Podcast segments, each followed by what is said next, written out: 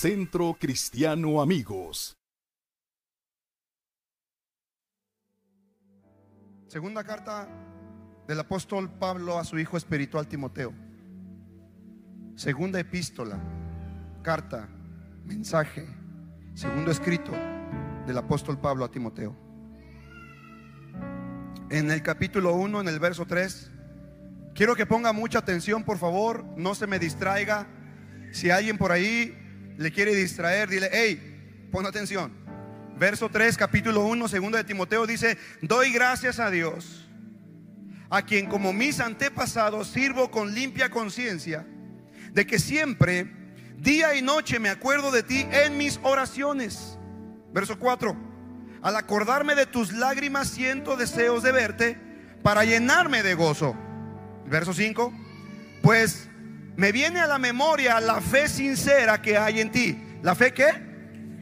No, no escucho. ¿La fe qué? Sincera. Si el apóstol Pablo habla de una fe sincera, es porque también hay una fe falsa. Digan conmigo falsa. Hay mucha gente que dice tener fe.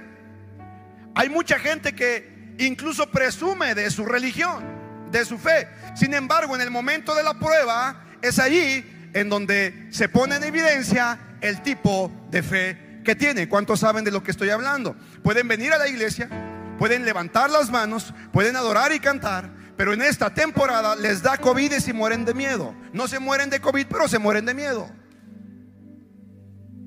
La fe, mis queridos amigos, no es solamente un concepto filosófico o religioso. La fe tiene que ver con tu estilo de vida. La fe tiene que ver con qué es y en quién es, en quién crees. ¿Sabes una cosa? No dudo que la gente allá afuera tenga fe. La pregunta es, ¿en qué tiene fe?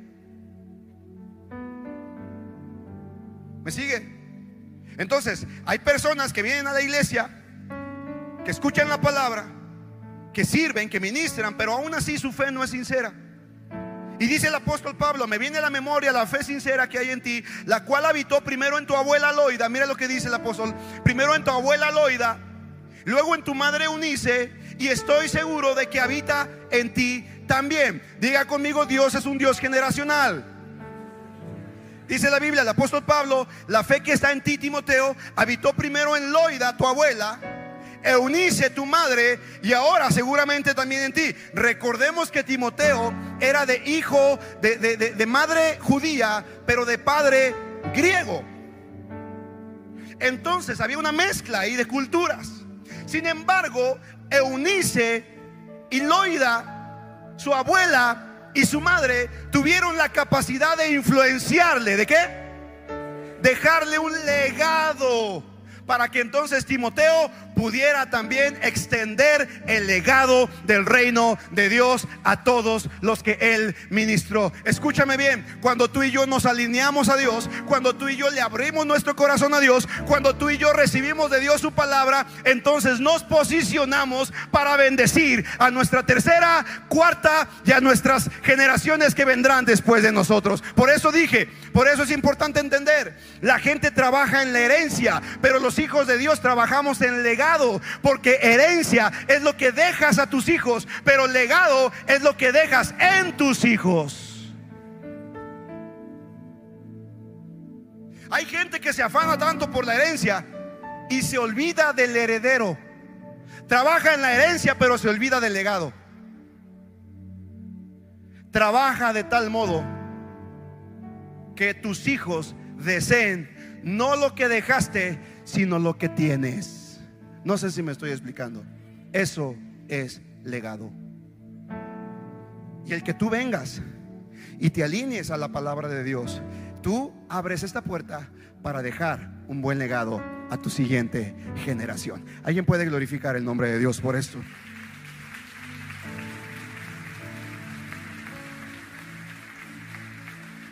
Ahora, mira, vámonos rápidamente al verso 6. Pon atención a lo que dice el verso 6. Dice, por eso te aconsejo. ¿Te qué? Vamos, dilo fuerte. ¿Te qué? Ojo con esto, Gigi. Era el apóstol Pablo.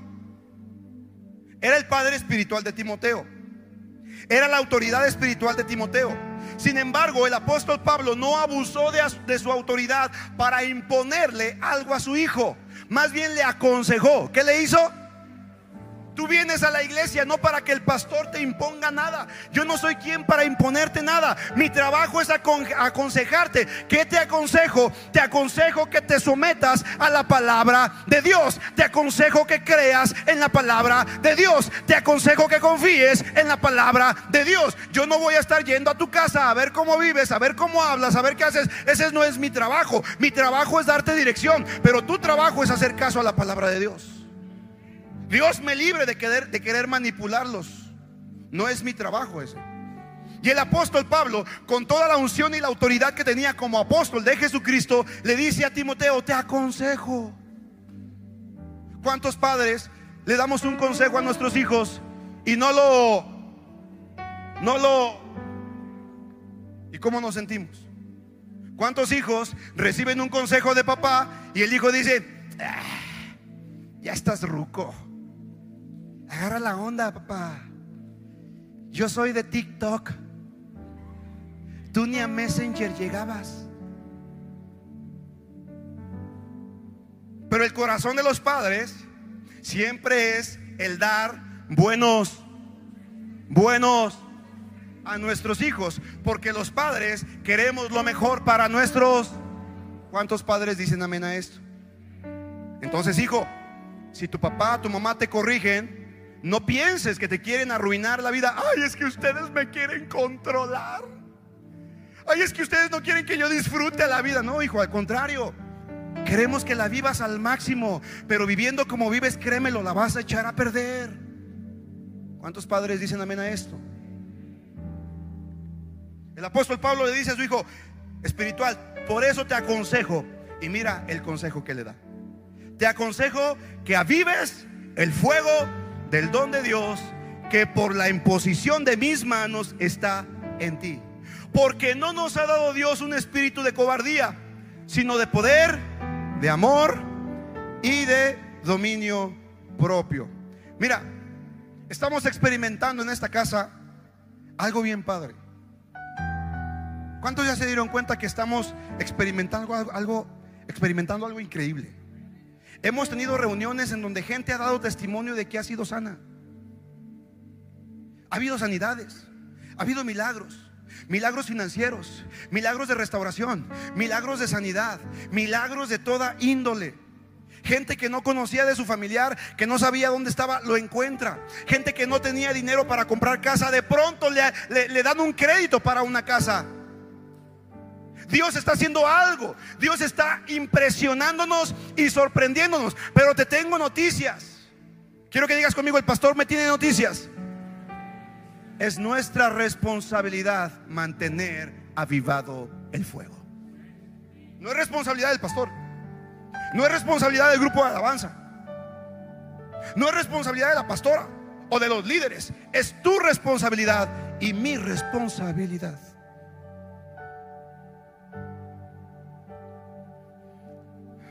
Mira, el apóstol Pablo inicia hablando de la fe. La fe que habitó en Loida, en Eunice y ahora en Timoteo. Escucha esto. La fe no es un don que Dios te otorga sin contar con tu respuesta. Otra vez, Itzel. La fe no es un, un don que Dios te dio sin contar con una respuesta de tu parte. Por eso la Biblia dice, ¿tienes fe? Muéstrame tu fe por tus por tus obras, por lo que respondes. Entonces, Dios nos ha dado fe. Dios nos ha dado salvación. Como muy bien lo dijo Gigi, Dios ya nos salvó, ya trató con el tema del pecado, ya lo quitó de nosotros. Pero ahora tú y yo debemos de ser personas que caminemos en fe. ¿No me estás escuchando? ¿Cuántos están aquí? Puedes tú tener toda la fe del mundo. Dios te pudo haber dotado con un montón de dones y capacidades especiales, Víctor. Pero si tú no lo echas a andar, si tú no echas mano de eso, ¿cómo le vas a sacar el provecho? Entonces la fe que Dios nos ha otorgado, el avivamiento que Dios está trayendo a esta casa. Ojo con esto, yo no quiero que Dios me visite, yo quiero que Dios se quede aquí morando en este lugar, viviendo, estableciendo su base aquí en la tierra. Vamos, ¿cuántos quieren lo mismo que el pastor? Entonces, no depende de las canciones que saque el grupo de alabanza. No depende del mensaje que se predique. Depende de ti de mí. ¿De quién depende? Voltea con, con tu vecino, con la persona que está a tu lado y dile, depende de ti.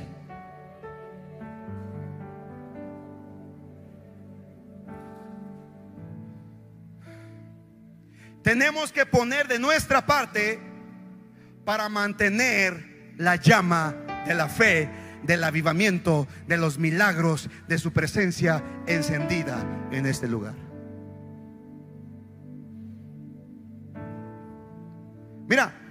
De nosotros fuimos dotados por Dios con capacidades y habilidades diferentes. Capacidades humanas y capacidades espirituales. Dios ha puesto, escucha esto, escucha esto, eso es importante.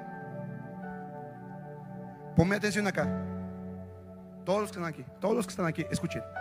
Dios ha puesto de Él en ti. Otra vez. Dios ha puesto de Él en ti. Quiero que voltees con la persona que está a tu lado y dile, tú tienes algo de Dios en ti. Díselo, díselo, díselo. Con todo y cubrebocas. A lo mejor no se entiende bien, pero díselo. Sácalo de tus labios. Probablemente, probablemente vienes de una familia muy acomodada. Mi esposa se jacta de decir que viene de una, de, una familia acomodada, porque en una cama dormían 10. Mis suegros fueron, no había internet, no había dish, no había sky. Ah, no tenía tele mi suegro. Entonces tuvieron 10 hijos, imagínate, santo padre. 10 cuñados con los que tengo que lidiar. Bueno, nueve, nueve, porque mi esposa, pues no. Pero sabes, cada uno de ellos con dones, con características, con capacidades diferentes. Y tal vez tú puedas decir, pastor, es que los gandallas de mis hermanos en la repartición de dones me hicieron a un lado. Todos recibieron dones impresionantes. Uno es médico, otro es arquitecto, otro es un excelente músico, otro, wow, es un político impresionante. Todos hacen cosas bien padres, pero yo, yo no sé hacer nada. No hago nada, no tengo nada. A mí no me tocó nada. Déjame decirte algo. Escucha con atención. Si estás en esta tierra, si existes, si vives, si respiras, Dios te dio un don, una capacidad diferente, totalmente diferente a los demás, pero Dios quiere que tú la encuentres y lo eches a funcionar de acuerdo a tu fe en Él. No es solamente por tus habilidades humanas, sino por lo que recibes de parte de Dios en tu corazón para que tú puedas hacer aquello por lo cual Dios te puso en esta tierra. Ninguno de los que están aquí, ninguno, digo amigo, ninguno, carecemos de dones. Todos tenemos algún tipo de capacidad especial, de don, de habilidad. Hay habilidades humanas, habilidades eh, eh, eh, naturales que tú adquieres por, por medio de, la genética de tus padres. Por ejemplo, yo soy músico, o bueno, al menos es su intento, ¿verdad, Jael? Intento ser músico. Sí, el ingrato dice, ay, pero sí, pobrecito. Pues". Me gusta la música. Soy malo, pero me gusta. Y sabes, mi gusto por la música se lo heredé a quién crees? A mi hijo. Ahora mi hijo obviamente me superó. buen músico. Le gusta la música. Se preparó. Pero ¿qué crees? Yo cuando estaba chico, o sea, de edad, porque de estatura pues no crecí. Veía a mi madre tocar la guitarra. Yo me acuerdo de ella en las reuniones familiares, en, la célula, en el hogar de amistad, que ya desde entonces había. Mi madre agarraba la guitarra y tocaba. Yo la veía. Y luego de, de repente yo no sé de dónde sacó esa habilidad. Pero empezó a tocar el acordeón. Mi madre es una chaparrita de 1.45. Y entonces cuando agarraba el acordeón, pues se perdía, ¿verdad? De pronto nada más el acordeón se movía. Y yo decía, ¿quién me está tocando? Pues era mi madre que estaba detrás del acordeón. Yo veía a mi madre tocando y decía, onta mamá, onta mamá. Yo heredé de mi, de mi madre, de mis tíos, el gusto por la música y se lo dejé a mis hijos. Por a mi padre, si había algo que le gustaba a mi padre es leer. Yo recuerdo en la casa no había botellas de alcohol, no había botellas de vino, no había cajetillas de cigarro, no había nada de eso, pero ah, cómo había cajas y cajas y cajas y cajas de libros. Ahora yo veo a mi hija y mi hija no me puede llevar al centro sin pasar por una tienda de... Y a fuerza me saca uno. Dice mi esposa tres. Heredamos a nuestros hijos cosas que, que a nosotros nos gustan, pero también recibimos cosas espirituales. Digan conmigo cosas espirituales. Que Dios pone en nosotros por medio de nuestras autoridades. Por eso el apóstol Pablo dice, aviva el fuego del don de Dios que está en ti, que te fue dado mediante la imposición de mis manos. Entonces, tú tienes la capacidad de desarrollar, de explotar, de multiplicar los dones y talentos que hay en ti. Tal vez piensas, cuando Dios repartió los dones y, habilidades, yo llegué tarde. O alguien se me adelantó y un gandaya me robó mi don. Pero lo cierto es que no importa lo poco o lo mucho que Dios te haya dado, es tu responsabilidad avivar eso que Dios puso dentro de ti. Quiero que digas conmigo, es mi responsabilidad. Dilo más fuerte, es mi responsabilidad. Ahora, primer punto, Dios nos da los dones, pero nosotros los desarrollamos. Quiero que digas conmigo, Dios me ha dado dones y talentos, pero es mi responsabilidad desarrollarlos. ¿Cuántos reconocen que tienen algún, algún tipo de don que Dios le ha dado? Levante su mano. Ok, entonces es tu responsabilidad desarrollarlo. El apóstol Pablo dice, aviva el fuego del don espiritual que Dios te dio cuando te impuse mis manos. ¿Qué significa esto? Tres cosas que te quiero hablar. Número uno, Dios da los dones. Dios da las capacidades. Dios da la unción como Él quiere. Ahora que estuvimos en un congreso, me llevé a algunos cuantos líderes de la casa. Fuimos a un congreso con mi pastor. Y yo estuve escuchando a los conferencistas, imagínate, a mi pastor Felipe del Castillo predicando. Impresionante. A la doctora Pardillo compartiendo. Impresionante. ¿Sabes, ¿Sabes qué? La verdad, cuando yo los escuché predicar, y me escucho a mí mismo, yo digo, no, hombre, ¿qué hago ahí? Nomás estoy haciendo un ridículo. La verdad, los escuché, Gigi, y dije, wow, mi pastor, la doctora Pardillo, impresionante. ¿Cómo? ¿Qué hago yo? Me sentí una cucarachita. Y dije, ¿qué hago? Se me da que mejor le doy el lugar a alguien más. Pero entendí, digan, conmigo, el pastor entendió que el llamado no es de ningún hombre, que Dios fue quien llamó. Dios fue quien me puso y Dios es quien respalda la obra. ¿Cuántos pueden dar gloria a Dios por esto? Y mira, escuché predicar a la doctora Pardillo, predica así bien suavecito. Ella no grita tanto, no es escandalosa como su pastor aquí, ni siquiera suda la señora. Y, y- subía, a eso sí, le puso un regañador a Felipe, a mi pastor. Yo estaba bien contento y dije, ay, qué bueno, a mi pastor lo regañan también. Uy, qué padre. Yo creo que mi risa era la que se escuchaba en todo el auditorio, ¿verdad? Porque la- la doctora Pardillo regañando a mi pastor, ¿verdad? Y yo ahí sentado. ¿Por qué crees que al final ni me acerqué con él? Porque me iba a regañar a mí también. Pero sabes, yo escuché predicar a la doctora Pardillo tranquilita. Se sube, ya es una mujer anciana. Se sube, abre la. Empieza a compartir. Y yo veo que entonces empieza a ser así. Comparte y dice, y es que la Biblia dice en Timoteo. Y le dice, y procura. Y, nos... yo dije, ay, esa va a ser la clave de la unción. Por eso en la mañana empecé a predicar así. Pero sabes una cosa, yo no tengo que imitar a nadie, porque Dios le dio a ella lo suyo, pero Dios tiene para ti lo tuyo y para mí lo mío. Cada uno de nosotros tenemos la capacidad que Dios nos dio, pero es nuestra responsabilidad avivarlo.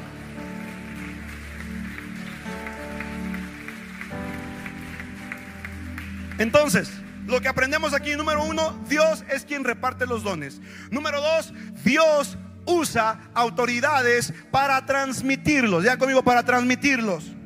Por ejemplo, tus padres son tus autoridades en la tierra. Tus padres son tus padres de tu, de tu cuerpo. Pero Dios también usa autoridades espirituales. Por ejemplo, Moisés ungió a Josué.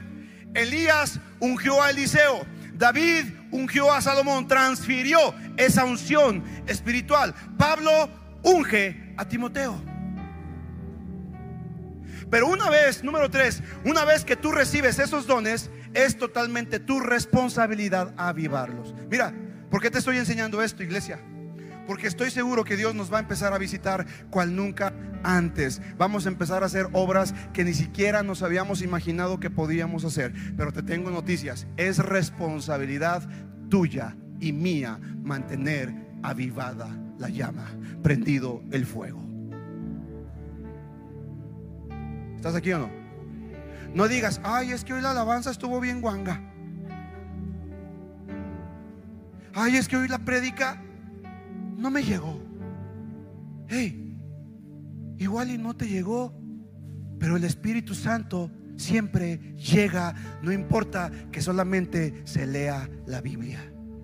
Dios está en el asunto, pero es cuestión tuya. ¿Sabes? Mucha gente viene a la reunión y viene con una actitud de indiferencia impresionante. Yo quisiera que cambiáramos la cultura y el ambiente de esta casa, Jael. Y ustedes como los líderes, los pastores de alabanza. Tenemos que enseñar a la iglesia la adoración. Mira, yo he expulsado fuera muchos demonios. Y antes les gritaba. Y antes me, paraba enfrente y en el nombre de Jesús. Y, y Rambo, saca la bazooka, saca la basura, salta la rama seca. Y empezaba. ¿Sabes ahora cómo salen los demonios? Con la adoración. Sin tanto brinco. Solamente adora. En una ocasión, Martita, me trajeron a un cuate endemoniado que tenía un demonio que venía de su familia azotando a su familia desde el siglo XVII. Eso me dijo este demonio. Me dijo su nombre me dijo, vengo del siglo XVII. Yo le dije, no me interesa de dónde vengas. Te vas en el nombre de Jesús. ¿Y qué, espérame, qué crees? No quería irse el ingrato. Yo estaba llorando en el nombre de Jesús, te reprendo. Y el demonio en la persona, burlándose. Entonces, ¿qué crees? Me enojé tanto y lo reprendí. Le dije, en el nombre de Jesús te vas. Y el demonio voltea y me dice, oh, estás enojado. Hijo. Me dio tanto coraje que el demonio me descubriera. Estaba enojado. No se quería ir. Y que le digo a una persona, ¿sabes qué? Ahí agárralo, ahí ténganlo. Me fui a una esquina del auditorio, empecé a orar, dije, Señor, perdóname, es cierto, ese, ese cochino demonio sabe que estoy enojado, no lo puedo sacar, ayúdame, Señor. Y el Espíritu Santo me dijo, adórame, adórame, adórame, solamente adórame. Yo dije, ah, ¿en serio? Yo le dije Señor, Señor, es neta. Me dijo Dios, sí, adora. Le hablé a Gaby Razo, que era una amiga de aquel tiempo. Dije, Gaby, tráete la guitarra. Vamos a adorar. Y comenzamos ahí enfrente del demonio. Y comenzamos a adorar. El demonio se revolcaba. Nos decía, cállense, cállense. No lo soporto. Me estoy quemando. Cállense. Le dije, bueno, tienes dos opciones. O te quedas a adorar con nosotros o sales de este cuerpo en el nombre de Jesús. Me salgo. Y ¡pum! Se fue.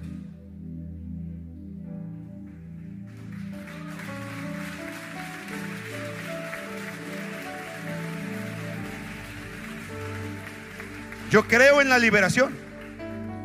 Yo creo, de hecho lo platiqué con mi esposa y lo platiqué con algunas de las, de las intercesoras. Yo quisiera terminar el año ministrando a la iglesia liberación y sanidad interior. ¿Sabes por qué? Porque queremos iniciar el 2022 bien limpiecitos, bien cargados de pilas para hacer lo que Dios nos, nos encomendó. Pero hay muchos cristianos que siguen atados y atormentados por demonios. ¿Me sigue o no? No estoy diciendo poseídos, ojo con esto. Un cristiano, un verdadero hijo de Dios que ya nació de nuevo, que le entregó su vida a Cristo, no puede ser poseído por un demonio, pero sí puede ser influenciado. Pastor, ¿cómo saber si hay un demonio en mí? Bueno, lo vamos a estar enseñando y lo vamos a ministrar. Yo quiero aprovechar los miércoles que están pasando cosas padrísimas. Porque los miércoles vamos a usar para ministrar a la iglesia. Así que tú no te lo puedes perder. De hecho, este mensaje lo voy a dejar a la mitad y lo voy a continuar el miércoles. Pero tienes que saber algo. Vamos a empezar en esta congregación un proceso de ministración, de sanidad interior y de liberación. ¿Sabes por qué? Porque hay mucha gente que ha batallado. Y dice, pastor, pero yo he luchado con esto muchos años. Por ejemplo, el enojo, la ira. La ira, el enojo es una obra de la carne. Digan conmigo una obra de la carne. Tenemos que entender que las obras de la carne se hacen morir, no se reprenden. ¿Me sigue? Entonces, pero cuando tú ya trabajaste muchos años en una obra de la carne como la ira, y tú dices, pastor, ya renuncié, ya la crucifiqué, ya la puse a los pies de Cristo, ya hice todo lo, humano y espiritual por hacer y aún así sigo de enojón. Bueno, es que probablemente mantuviste mucho tiempo abierta esa puerta de la obra de la carne, que la obra de tu carne le abrió la puerta a un demonio. No sé si me estoy explicando acá. Y entonces, eso con lo que no puedes luchar, no puedes cerrar, como es una obra de tu carne, se abre una puerta para un demonio y entonces el demonio está tomando control, ejerciendo en esa área de tu vida. Y de eso vamos a empezar a ministrar a la gente. Por ejemplo, gente que inicia sirviendo y a medio camino se enfría y dice, pero ¿por qué me pasa esto? ¿Por qué? Quiero entrarle, quiero echarle con todo. Vengo entusiasta y después de un tiempo se me enfría la cosa y ya no quiero seguir. Bueno, si ya lo sometiste a Dios, si ya estuviste orando y aún a pesar de eso sigues siendo fluctuante, seguramente hay un demonio influenciando ahí. Hoy en día no muchas iglesias hablan de esto. ¿Sabes por qué? Porque a Satanás le interesa tener cautiva a la gente. Si bien, escucha, si bien el diablo ya no te puede robar la salvación, porque una vez que tú confías y crees en Jesucristo, tú eres totalmente salvo y te vas al cielo. Si bien Satanás no te puede robar la salvación, pero sí puede impedir que alcances todo por lo cual Dios te alcanzó. ¿Me sigues? ¿Cuántos están aquí? A ver, ya, ya, ya. ¿Se me están espantando o qué? ¿Cuántos quieren ser liberados y ministrados de todo eso? Levanta su mano, levanta su... Ok. Gracias por su entusiasmo aquellos que dicen, sí, pastor, vamos a otro nivel en esta iglesia. Pero ¿de quién es responsabilidad, Gigi? ¿Del grupo de alabanza? ¿Eh? ¿Del grupo de alabanza? ¿Del pastor? ¿O de los líderes que prediquen al frente? ¿De quién es la responsabilidad de avivar el fuego? ¿De quién es la responsabilidad? Es tuya y de nadie más. Ahora, somos responsables de avivar el fuego. Avivar. ¿Qué significa avivar? Porque escuchamos la palabra avivamiento. Y vamos a experimentar y estamos ya entrando a un avivamiento. Pero ¿qué significa esto, Gigi? Alex, Beli, ¿qué es avivamiento? Mucha gente piensa que avivamiento son reuniones especiales en donde el grupo de alabanza toca y toca y toca, la iglesia canta, canta y canta y ya. Esa es una atmósfera. Es importante hacerlo, sí. Y sabes una cosa, estaba hablando de la adoración. ¿Sabes por qué te pedimos que levantes las manos? Escucha esto, escucha esto, ponme atención acá. Hey, todos acá, no se me distraigan. ¿Por qué levantamos las manos al adorar? Bien simple, porque levantar las manos significa rendición. Yo me rindo totalmente a ti. Cuando te asaltan con una pistola, ¿qué es lo primero que te dicen? ¿Qué es lo primero que te dicen? Vamos, vamos. ¿Alguien aquí ha sentido esa, esa experiencia? Dios te guarde, te cubro con la sangre del cordero y declaro que ninguna arma forjada del enemigo prospera en tu contra. Pero escúchame, cuando alguien viene y te amenaza con una pistola y te apunta por la espalda y te dice, arriba las manos, ¿qué es lo inmediatamente que haces? ¿Qué significa esto? Significa, hey, no voy a hacer nada, aquí estoy, basculéame si quieres, nomás no te pases. ¿Me sigues? Pero aquí estoy. Haz conmigo lo que tú creas que sea necesario. Eso significa levantar las manos. Y hay mucha gente que ni siquiera puede levantar las manos delante de Dios. ¿Sabes? Se tiene que romper eso en tu vida. Porque hay un espíritu, o tu carne, o tu orgullo. Ay, no, ¿qué pensarán? Ay, no. es que hoy, hoy Rexona me abandonó. Ay, por eso no. Pero sabes, que no te importe eso. Porque levantar las manos en adoración significa, Señor, yo estoy rendido a ti. Yo me rindo delante de ti. Yo te adoro, haz conmigo lo que quieras. Esa es una de las maneras de decirle al Señor, Señor, aquí estoy. Aviva tu fuego en mi corazón. Haz conmigo lo que quieras. Siendo honestos y con toda honestidad, dígame, ¿a quién le cuesta trabajo levantar las manos al cielo? Mira, mira cuánta gente. Levanta tus manos. ¿Sabes por qué? Porque muchas veces el enemigo te tiene atado porque Satanás no quiere que rindas tu voluntad a Dios. Pero cuando tú levantas tus manos y dices, Señor, me da vergüenza, siento feo, siento que me miran como bicho raro, pero no me importa, porque yo quiero demostrarte a ti que tú eres lo más importante en mi vida y por eso me rindo delante de ti.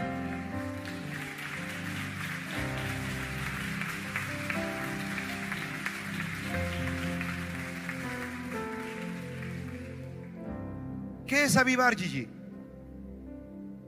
Martita, ¿qué es avivar? Mi querido Victorín, avivar simple y sencillamente es no dejar apagar. ¿Qué es avivar? No dejar apagar. Ahora, ¿cuántos aquí han ido en alguna ocasión han ido a Mazamitla o a a una cabañita y a pasar el fin de año? Levante su mano. Ok. ¿Cuál ha sido la experiencia? ¿Verdad? Martita, ¿verdad? Itzel. Vamos a la cabaña, Anita, rentamos la cabaña, pero resulta que los que nos rentaron la cabaña no nos dijeron que aparte teníamos que comprar la leña. ¿A cuánto les pasó? Llegamos bien contentos, ¿verdad? En tiempo de frío a pasar la Navidad con los amigos. ¡Ay, qué chido! Y ahorita prendemos la fogata y resulta, ¡ah! ¿Y la leña? ¿Onta Juan con la leña? Ah, no, perdóneme, Señor. Es que la leña se cobra. Tú dices, válgame. Que me devuelvan mi dinero. Y entonces, ¿qué es lo que hacemos? Vamos al pueblo, compramos la. La ponemos en la hoguera o en la chimenea o como le llames. La prendemos porque queremos que esté bien calientita la, la cabaña. ¿Y qué es lo que hacemos para que la cabaña se mantenga caliente?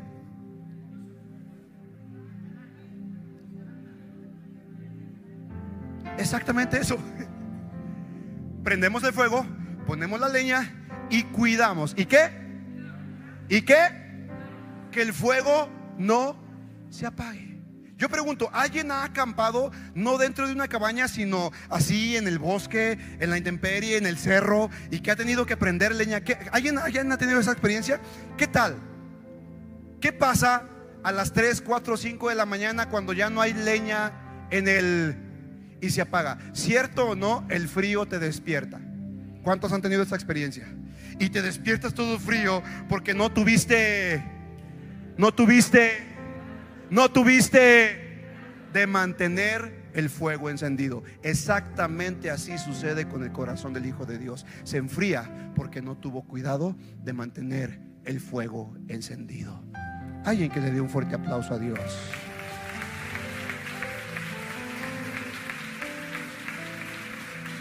Entonces, avivar, Claudia, significa no, no dejar que se apague.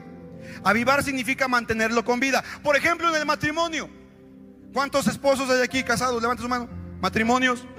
Hay muchos. Mira, mi esposa y yo hemos ministrado durante más de 20 años, hemos ministrado matrimonios. Y muchos nos dicen, ay, es que ya se apagó la llama del amor. Y hay muchos matrimonios que le creyeron a la mentira del profeta José José. El amor acaba. A ver, dale el tono, dale el tono.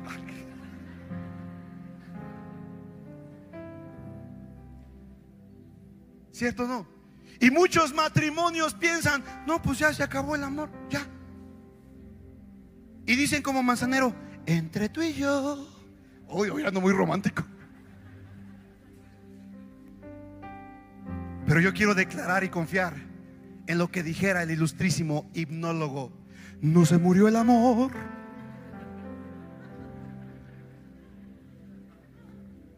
Muy al contrario, sí ya. Vamos a fuerte a Dios. ¿Sabes por qué? Hey, porque en el matrimonio hay muchos matrimonios que han descuidado su pasión. Los matrimonios se enfrían no porque el amor acaba, sino porque se descuidó. Hello. Ah, pero ¿qué tal al principio? Se fueron de luna de miel y ni siquiera conocieron las albercas.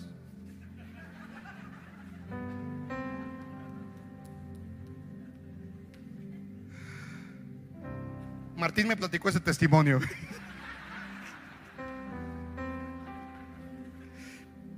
Y Jael dijo amén. Pero ¿qué pasa? 5, 10, 15 años después, 20 años después. Ay, ay no, Fuchi.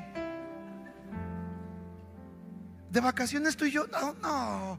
Mejor me quedo en mi casa. ¿Qué me voy? ¿A batallar contigo? No. Esa risa es de nervios. Pero ¿qué fue lo que sucedió, Gigi? ¿Se murió el amor o se descuidó el amor? No, no escuché ese. ¿Qué? Se descuidó.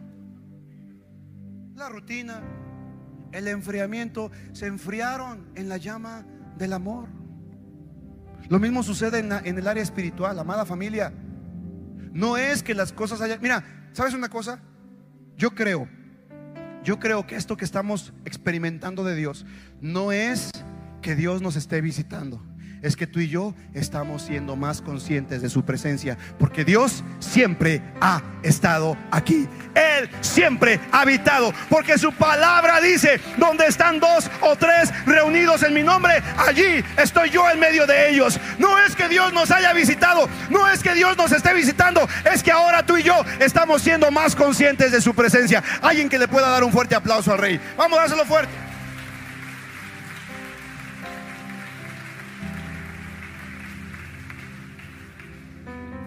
¿Cuánto tiempo me queda? ¿Ese era mi reloj? No, neta. Uy. ¿Quién me regala cinco minutos más? Levante su mano. 5, 10, 15, 20, 25, 30, 35. Otro servicio aquí. Escucha, escucha. Ya para terminar, razones por las cuales se apaga el fuego.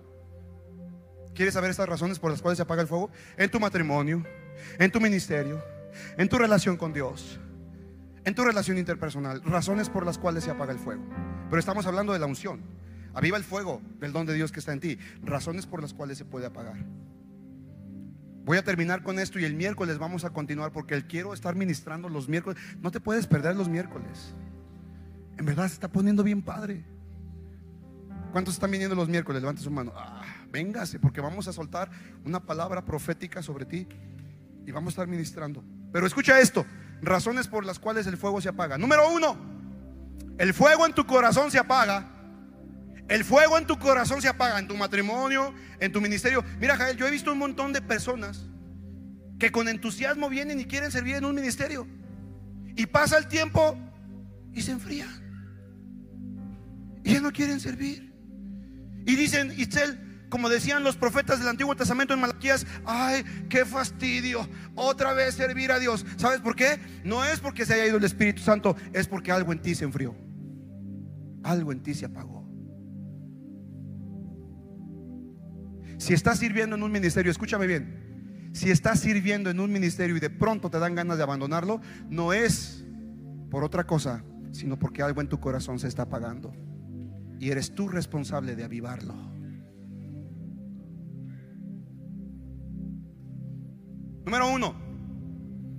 ¿Por qué se apaga el fuego en mi corazón?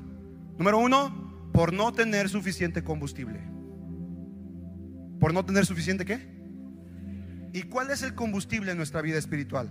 Amada familia, tu combustible y mi combustible es este bendito libro, la palabra de Dios. Si hay palabra de Dios en tu mente, si hay palabra de Dios en tu boca, si todo el tiempo está la palabra de Dios, escúchame, Jesucristo dijo, no solo de pan vivirá el hombre, sino de toda palabra que salga de la boca de Dios. ¿Qué significa esto? Que sin palabra te quedas sin combustible.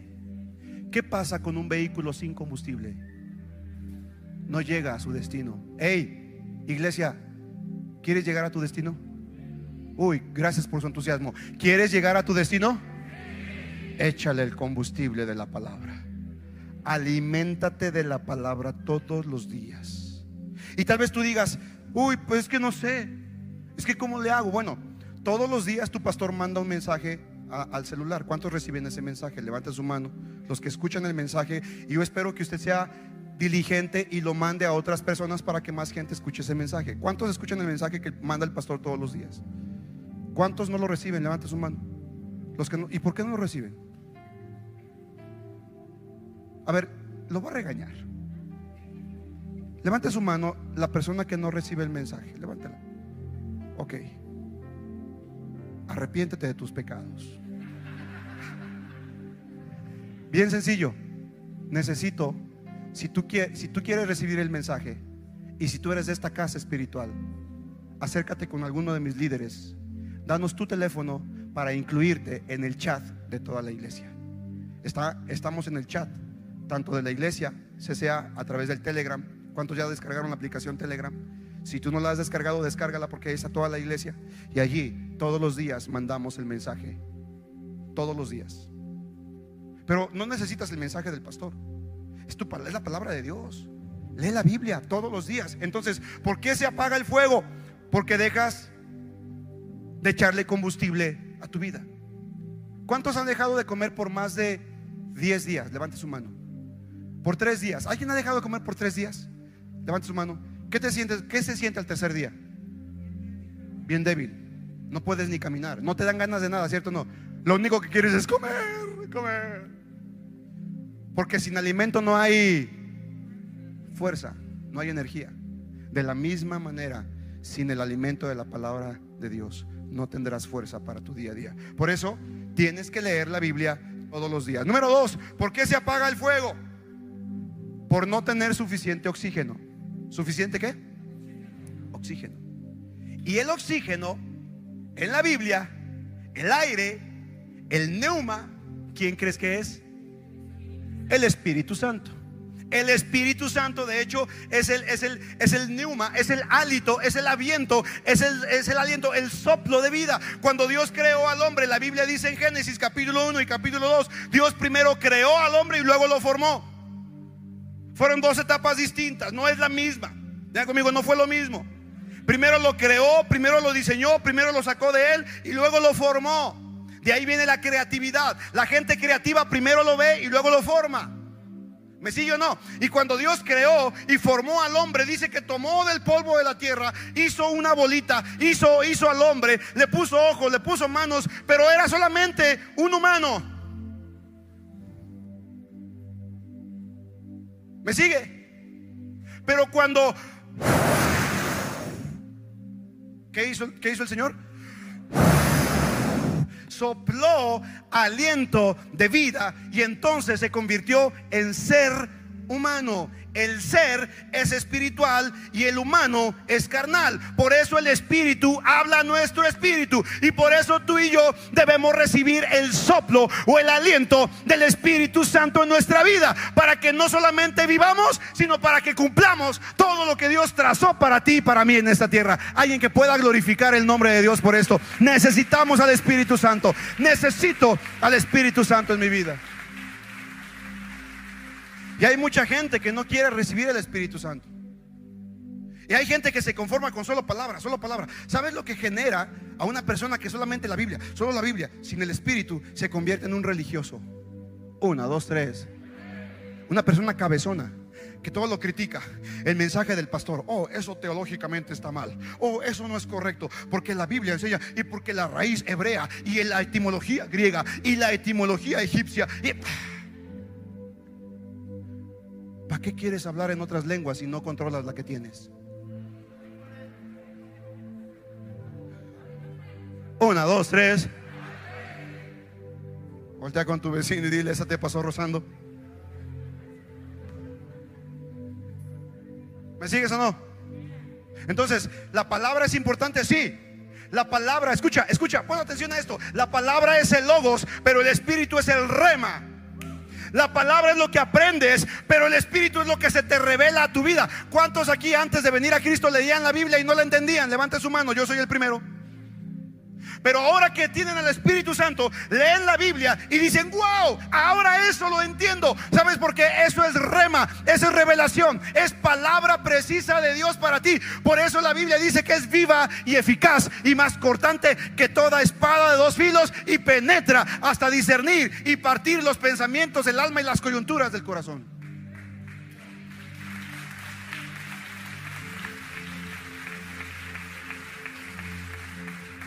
Entonces, ¿qué es lo que necesitamos, Gigi? Necesitamos palabra, palabra, pero también el Espíritu Santo. El Espíritu Santo, palabra de Dios y el Espíritu Santo traerán equilibrio. Porque también hay, otra, hay otro peligro, Gigi. Hay gente que solamente espíritu, solo espíritu, solo espíritu. Y de pronto espíritu, espíritu. Y al rato todos profetizando. Y de pronto se arma un merequetengue aquí y yo tengo palabra, y hay una palabra, y empieza, ¿verdad? Y, Rambo saca la bazooka, salta la rama seca, saca la bazooka. Hablar en lenguas, pero si no hay entendimiento, ¿de qué sirve? ¿Me sigue? Entonces podemos caer en ser gente muy religiosa, con pura palabra, palabra, palabra, o gente muy emocionalista, muy carnal. Ay, es que hoy no sentí. ¿Sabes? Qué gordo me cae cuando escucho a una persona que va a su iglesia, no a esta. pero a otras iglesias, y dicen, es que no sentí nada. ¿Y quién te dijo que caminamos por lo que sentimos? ¿Quién te dijo? Tú no vienes a la iglesia a ver qué sientes.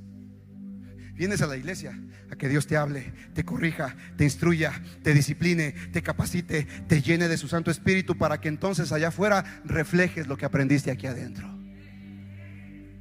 Uy, gracias por tu entusiasmo.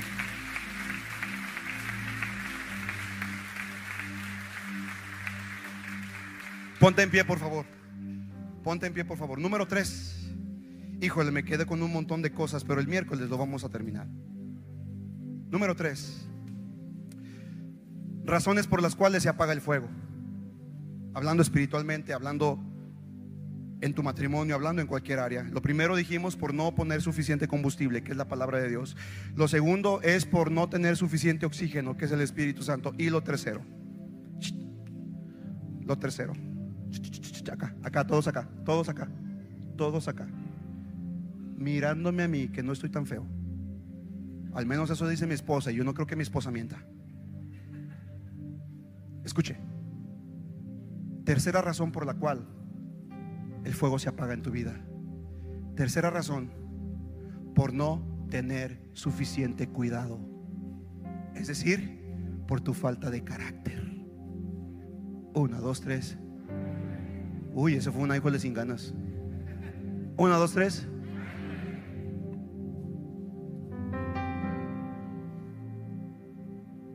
Mira, quiero decirte algo con mucho respeto.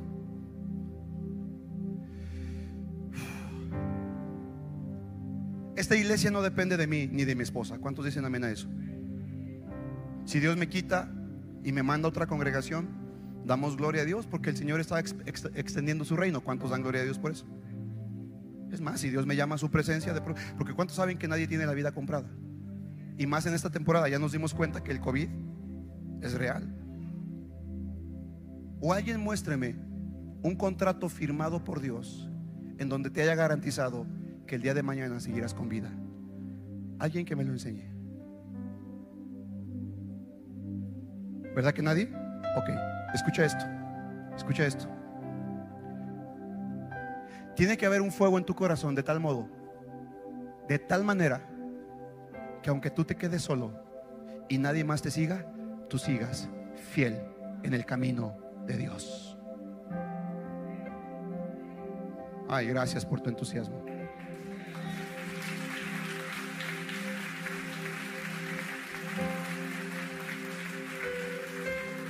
Si tú eres de los que viene porque tu esposa te trae, ¿Y qué tal si un día tu esposa ya no puede venir?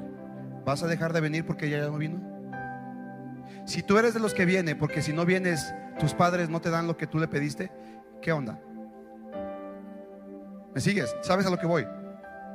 Escucha, ¿por qué se apaga el fuego? Lo más tremendo es porque tú y yo hemos sido descuidados. Hemos, escucha, hey, hey, escucha esto. hemos arruinado el regalo de Dios por causa de nuestra falta de carácter.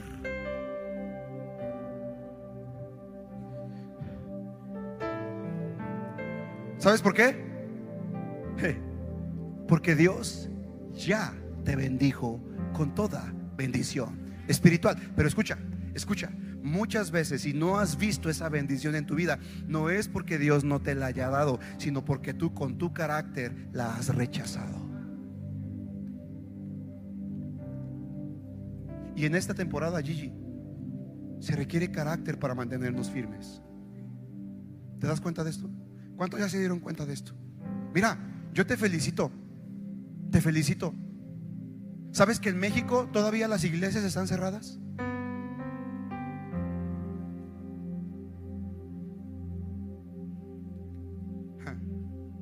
Y en esta iglesia, desde que por la gracia de Dios empezamos a abrir las puertas, ¿sabes una cosa? Esto ha ido de gloria en gloria y de victoria en victoria en el nombre de Cristo Jesús.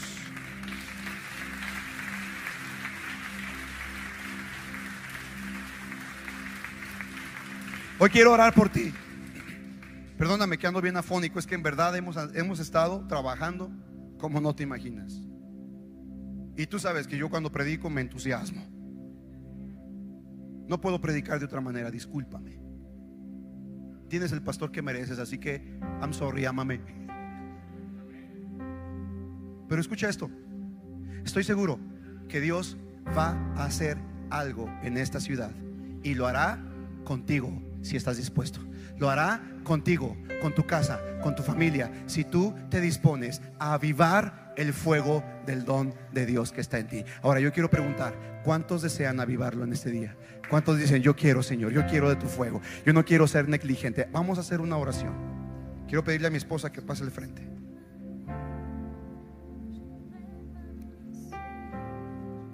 Allí en tu lugar, levanta tus manos al cielo. Si vienes con tu cónyuge, si vienes con tu familia, si vienes con alguien de tu familia, tómale la mano.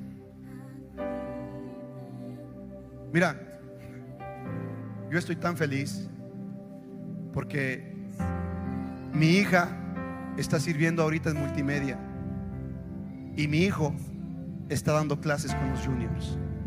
¿Sabes? A lo mejor yo no les voy a dejar a mis hijos una herencia. ¿Qué les dejo? No tengo nada. Pero sí les quiero dejar un legado. Y ellos están caminando en su legado. ¿Qué les vas a dejar a tus hijos? ¿Qué le vas a dejar a tu familia? Déjale a tu, a tu siguiente generación. No cosas. Solamente deja algo de ti en ellos. Deja algo de ti en ellos. Pero para eso, tú y yo somos responsables de avivar el fuego del don de Dios que está en nosotros. Levanta tus manos al cielo y haz esta oración conmigo. Todos levanten sus manos y hagan esta oración. Solamente aquellos que quieran avivar el fuego del don de Dios en sus vidas. Solamente, si tú, si tú no estás dispuesto a que Dios te avive, baja tus manos, no pasa nada. Te seguimos amando y Dios te sigue amando, créemelo. Pero si tú quieres salir transformado y ser diferente, levanta tus manos y con todo tu corazón haz esta oración conmigo. Quiero que digas, Señor Jesucristo, dilo fuerte, Señor Jesucristo hoy te pido, derrama de tu espíritu sobre mi vida. Espíritu Santo, te necesito. Espíritu Santo, aviva el fuego que tú mismo has puesto dentro de mí. Has puesto algo de ti dentro de mí. Y yo soy responsable de avivarlo. Así que el día de hoy yo me levanto y en el nombre de Jesús decido ponerle combustible a mi vida, que es la palabra de Dios. Me esforzaré, trabajaré, seré consciente de leer la palabra de Dios por lo menos 10 minutos al día, todos los días, hasta el día de tu venida. Porque de esa manera estaré echándole combustible al fuego. Pero también, Espíritu Santo, sopla en mí tu aliento de vida. Sopla en mí tu aliento de poder. Sopla en mí tu presencia todos los días. Yo te recibo en mi vida. Espíritu Santo, sopla.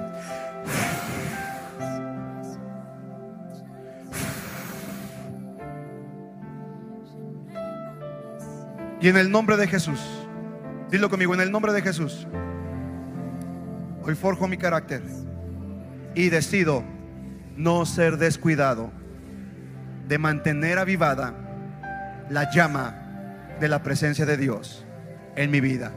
No depende de mi pastor, no depende de mis líderes, no depende del ambiente, depende de mí. Y mantendré firme mi carácter de cuidar que el fuego no se extinga. En el nombre de Jesús, en el nombre de Jesús. Levanta tus manos, levanta tus manos y adórale. Espíritu Santo. Díselo, díselo.